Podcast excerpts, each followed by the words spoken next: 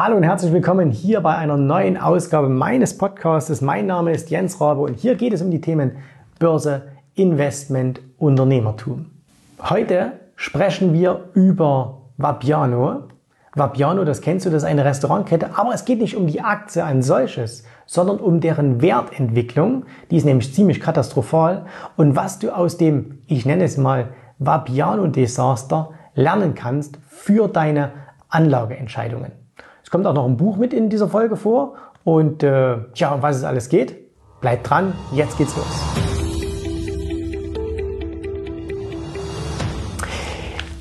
Im Sommer diesen Jahres ähm, war ich im Urlaub, ne, wie die meisten von euch ja wahrscheinlich auch. Und äh, immer wenn Urlaub ist, nehme ich mir ein Buch mit oder zwei oder drei und lese das. Und in diesem Jahr habe ich mir ein Buch mitgenommen und zwar äh, dieses Buch ist schon etwas älter äh, und das ist 1900 und äh, ich glaube Anfang der 70er Jahre erschienen. Die Originalauflage ist aus dem Jahr, jetzt muss ich mal schauen, ob ich das hier noch finde, 1977. 1977. Ich muss jetzt mal noch kurz meiner Frau winken, die ja gerade ins Büro reinkam. Und äh, dieses Buch ist von Ray Kroc geschrieben. Und zwar Ray Kroc, das war ja der quasi ähm, Gründer von McDonald's in seiner heutigen Form. Und äh, das heißt die wahre Geschichte von McDonald's. Es gibt zwei Bücher über McDonald's, es gibt viele Bücher über McDonald's, aber zwei bekannte, nämlich einmal ist The Founder. Ähm, das ist quasi die Geschichte so ein bisschen als Roman geschrieben. Äh, Gab es ja dann noch einen sehr, sehr schönen Film vor einigen Jahren. Und das ist hier die wahre Geschichte von äh, McDonald's, ähm, direkt von, vom Gründer Ray Kroc ähm, erzählt. Und ähm, dieses Buch habe ich im Sommer gelesen, ist ein fantastisches Buch. Ich bin ein großer Fan von McDonald's, also von der Gesellschaft, von der Aktie, jetzt nicht so sehr äh, vom, vom Essen da, ähm, aber wie die Firma aufgebaut ist, die Philosophie dahinter, die finde ich sensationell. Und ähm, jetzt sehe ich heute hier in den, äh, in den Nachrichten, dass die Hauptversammlung von Vapiano ansteht und ähm, Vapiano, ja, bei denen läuft's nicht so gut. Ne? Für alle, die Vapiano jetzt nicht kennen, äh, was ist Vapiano? Vapiano ist eine Restaurantkette, die im Jahr 2017 an die Börse gegangen ist, schon ein bisschen eher gegründet, ein paar Jahre eher. Ähm, und ja, was macht Vapiano? Vapiano gibt es eigentlich in jeder größeren Stadt, meistens auch in einer relativ guten Innenstadtlage. Und ähm, man könnte jetzt sagen, ja, es ist ein italienisches, es ist eine Restaurantkette, in der es italienisches Essen gibt. Ich war bis jetzt zwei, dreimal in diesen Vapianos. Ich muss sagen, das Essen als solches habe ich jetzt persönlich als nicht so schlecht empfunden. Das ganze Konzept dagegen finde ich eine Katastrophe. Und zwar aus folgendem Grund. Ähm, wer es kennt, für den ist es klar. Wer es nicht kennt, ähm, du gehst bei Vapiano ein, ist auch ganz hübsch eingerichtet, aber du musst dir quasi dein Essen selbst holen. Ne? Ähm, das heißt, das kennen wir ja von das kennen wir ja von, von, auch von McDonalds oder von anderen. Du stellst dich irgendwo an, sagst, was du möchtest und bekommst es. Aber jetzt hat man das bei Vapiano noch so aufgeteilt, dass man eben sagt, okay, äh, wenn du äh, eben Pasta haben möchtest, dann stellst du dich an der Schlange für die Pasta an und wenn jemand Pizza haben möchte, an der Stelle äh, für, für Pizza, dann musst du noch an eine Bar gehen, musst deine Getränke holen und so weiter und so fort. Und ähm, das kann eben dann dazu führen, je nachdem, wie die Schlangen verteilt sind, wenn du zu viert bist und ähm, zwei wollen Pasta essen, zwei wollen Pizza essen, dann kann es eben sein, zwei haben schon ihr Essen und die anderen warten noch eine halbe Stunde, äh, weil alles frisch zubereitet wird und so weiter. Ne? Und äh, also ich, ich finde das ganz furchtbar. Ich habe eben diese Vorstellung, ich gehe in ein Restaurant, ich setze mich dahin, dann kommt jemand, fragt mich freundlich, was ich haben möchte, ich bestelle äh, und ich bekomme es an den Tisch gebracht. Ähm, das ist für mich Restaurant und eben nicht äh, alles selber holen, weil das ist für mich Fast Food und dann möchte ich es aber auch nicht an fünf verschiedenen Schaltern haben, sondern an einem. So. Ähm, und jetzt ist es so, ähm, Vabiano ist, ist gigantisch gestartet, ne? war ein neues Konzept, viele Leute sind hingegangen und man hat wahnsinnig schnell expandiert, man hat in viele Länder expandiert, also es gibt es nicht nur in Deutschland, es gibt es in ganz Europa, es gibt sogar in Amerika mehrere Restaurants und äh, es lief am Anfang, ähm, wenn man die Geschichte so gesehen hat, sehr, sehr gut für die. Aber dann hat man ganz, ganz viele Sachen falsch gemacht.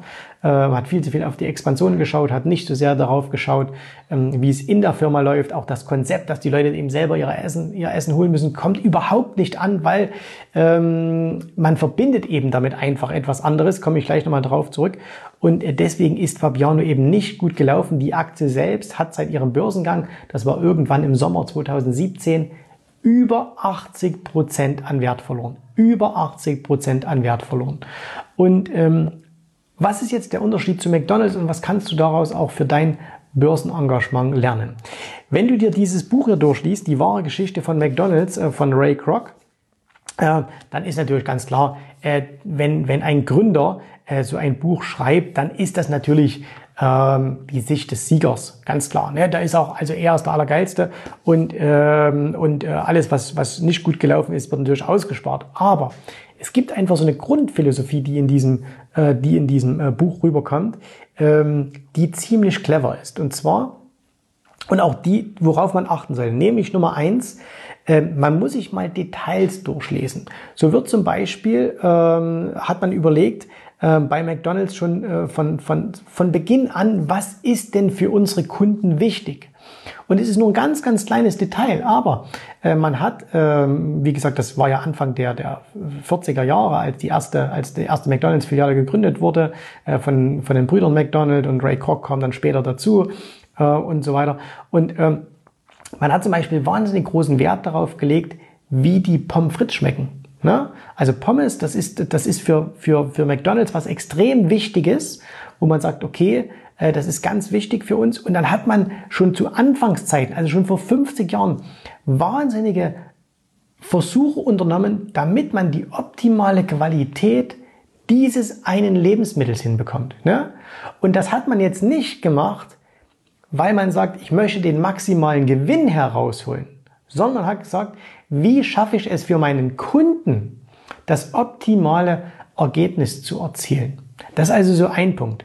Wenn man jetzt zum Beispiel bei Vapiano wieder reinschaut, gab es unter anderem den Skandal, dass man gesagt hat, hier verkaufen ja Garnelen und dann waren es gar keine Garnelen, sondern waren es irgendwie nur ganz, ganz, oder Gampas also und dann waren es nur Garnelen oder so, also ganz äh, billige Lebensmittel im Grunde genommen, die man teuer verkauft hat.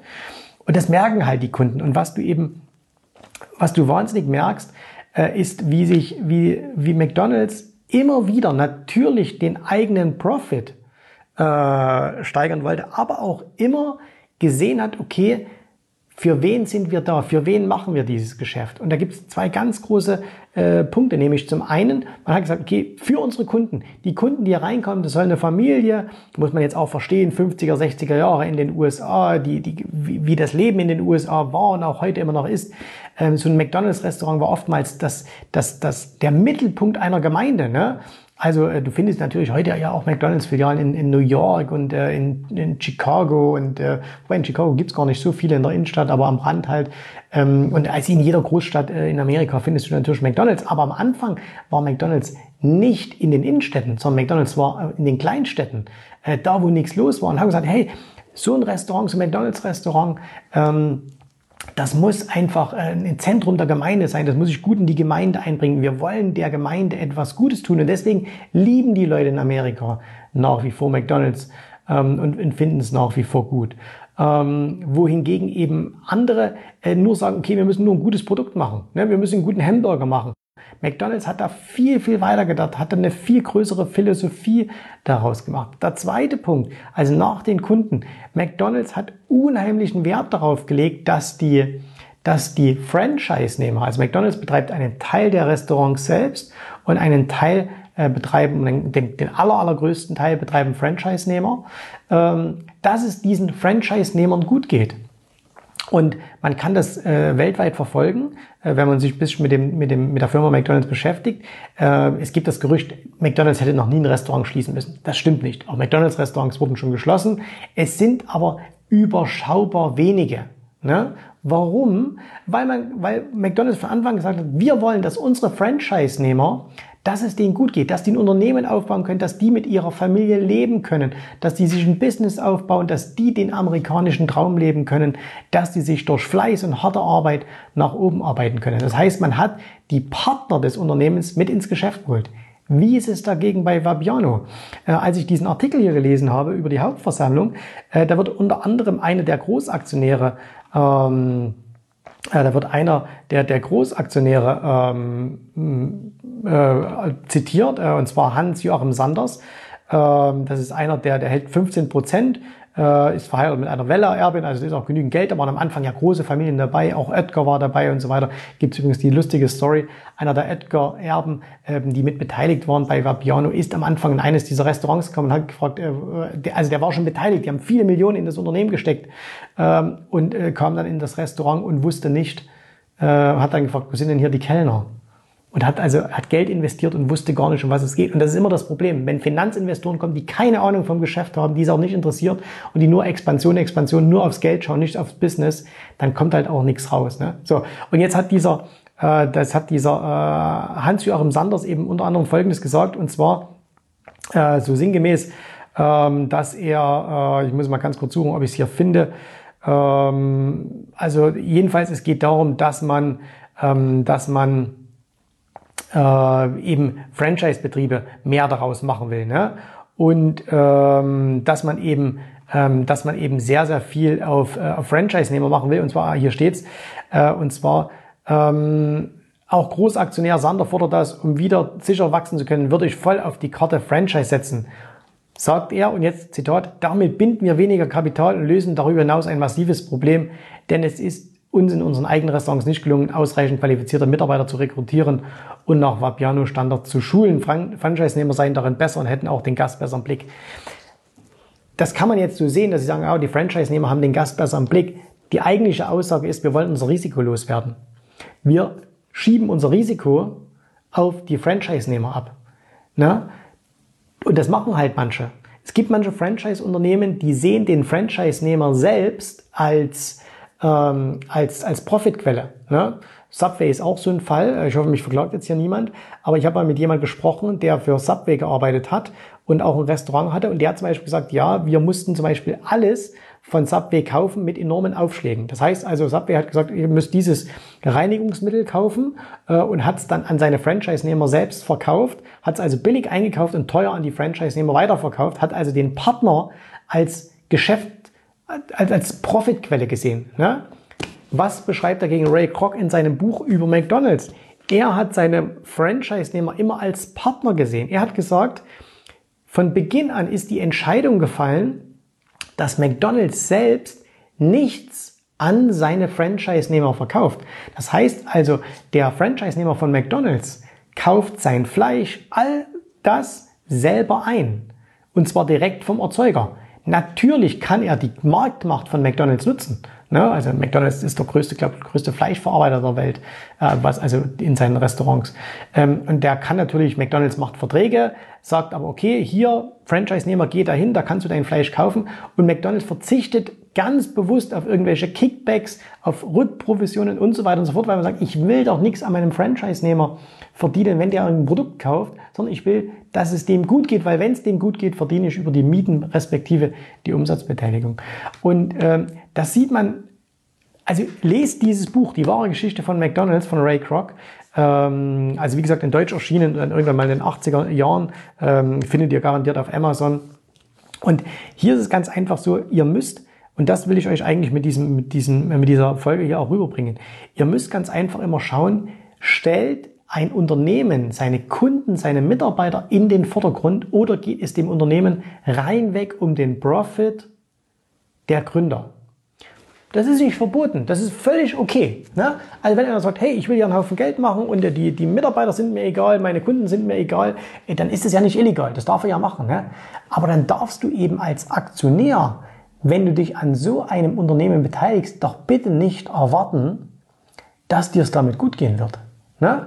McDonald's, schaut euch einen langfristigen Chart an.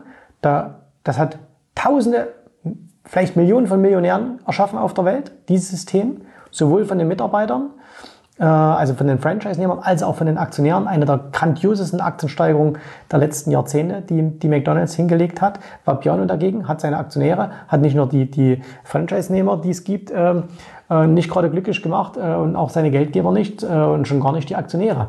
Und das ist eben der Unterschied.